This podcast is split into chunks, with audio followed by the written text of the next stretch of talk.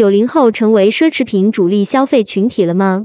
作者：时髦老干部很 OK。二零二一年九月八至九日，由上海西维 ECV International 主办的第三届中国奢侈品数字化创新峰会在上海举办。会议议程包括后疫情时代奢侈品行业战略与趋势、奢侈品数字化体验与营销、奢侈品数字化趋势与行业新技术、奢侈品社交电商共四个重要板块。而在这次会议过程中，有一个消费群体被反复提及，就是九零后群体。本文将着重分析九零后这个消费群体，目光聚焦于他们真实消费背后的故事。一什么样的九零后在消费奢侈品？他们在消费什么产品？根据全球合伙人 and VCG Gamma 中国区负责人杨丽分享的数据显示，百分之五十的奢侈品客户是九零后，百分之四十七的销售是九零后贡献的。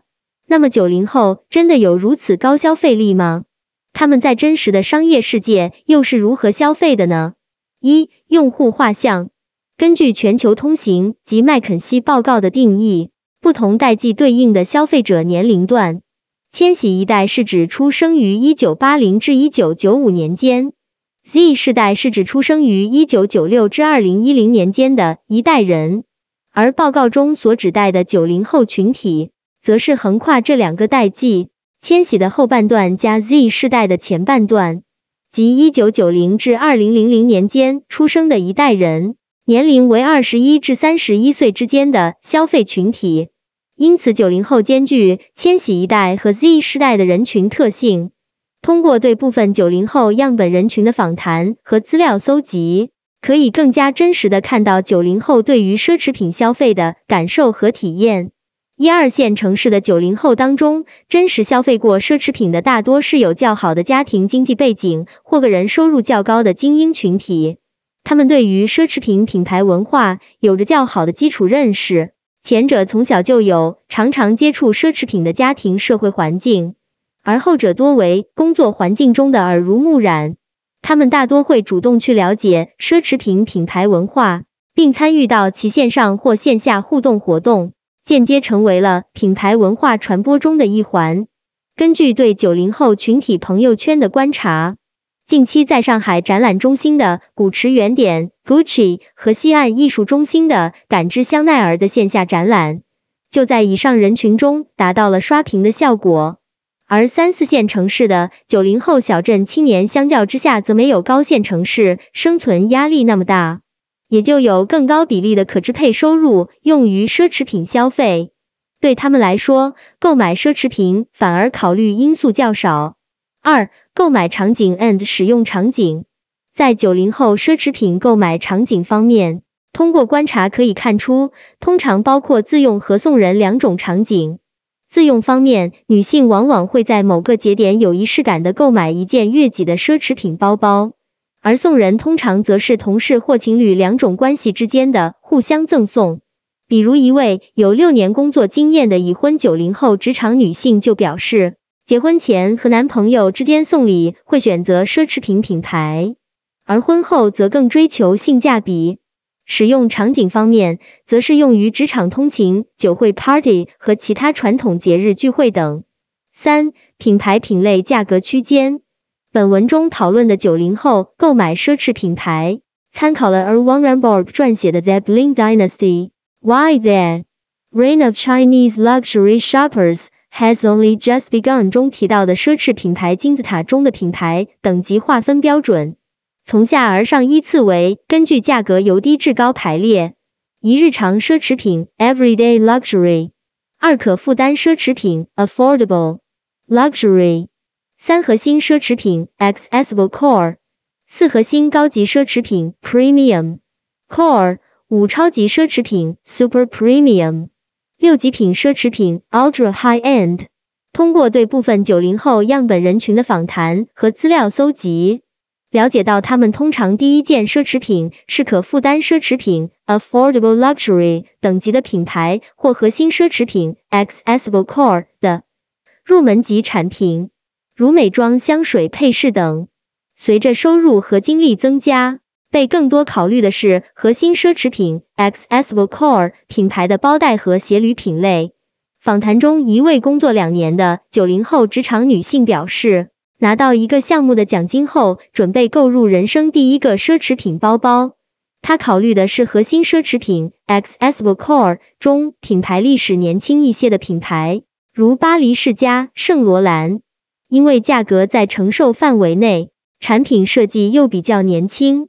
接受访谈的九零后普遍表示，通常能被接受的产品价格区间是五千到一万五之间。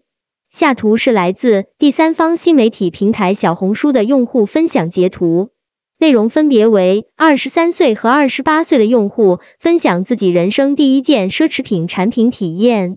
从这里也可以反映出，这个群体非常乐于分享自己的产品体验到社交媒体上。除此之外，无法承担奢侈品价格，但也同样有需求的九零后群体会选择二手奢侈品作为替代。同时，部分中古款还具备一定的稀缺性和收藏价值。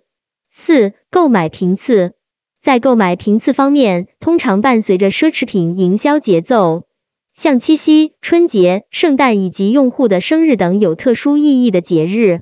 二、九零后如何消费奢侈品？一、消费决策路径。通过对部分九零后样本人群的访谈和观察他们的消费决策，有以下两种路径。第一种是线上搜集线下门店感受产品熟人口碑，线上全球比价购买。第二种是体验活动，线上搜集熟人口碑，奢侈品电商代购购买。在 Agility Research and Strategy 总裁 M. Reader。Bant 分享的报告中，呈现了消费者从产生购买想法到搜索相关信息，再到完成购买的闭环中所涉及到的平台，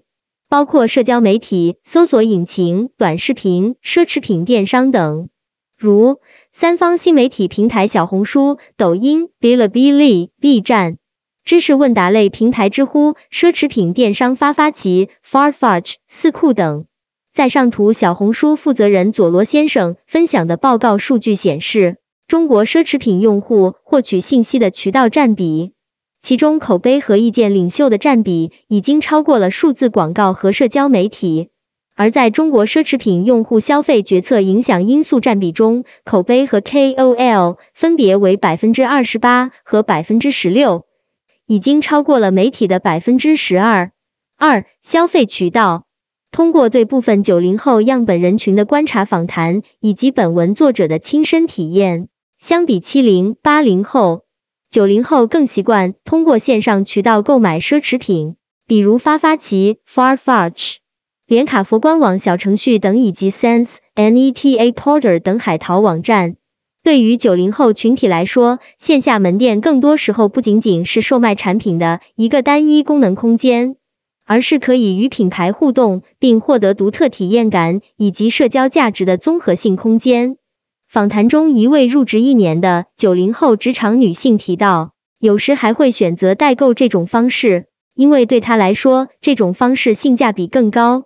不过，大多时候会更信任熟人代购。此外，访谈中显示，在九零后中，二手奢侈品的趋势也十分明显。他们通常的购买渠道是线下中古店以及售卖二手奢侈品的电商平台。三、九零后消费奢侈品，真正消费的是什么？一、消费心理与行为。基于对部分九零后样本人群的调研分析得出，相比其他代际人群，尽管价格因素依然是相当重要的影响因素。但九零后会更多了解产品本身以及品牌文化后做出消费选择，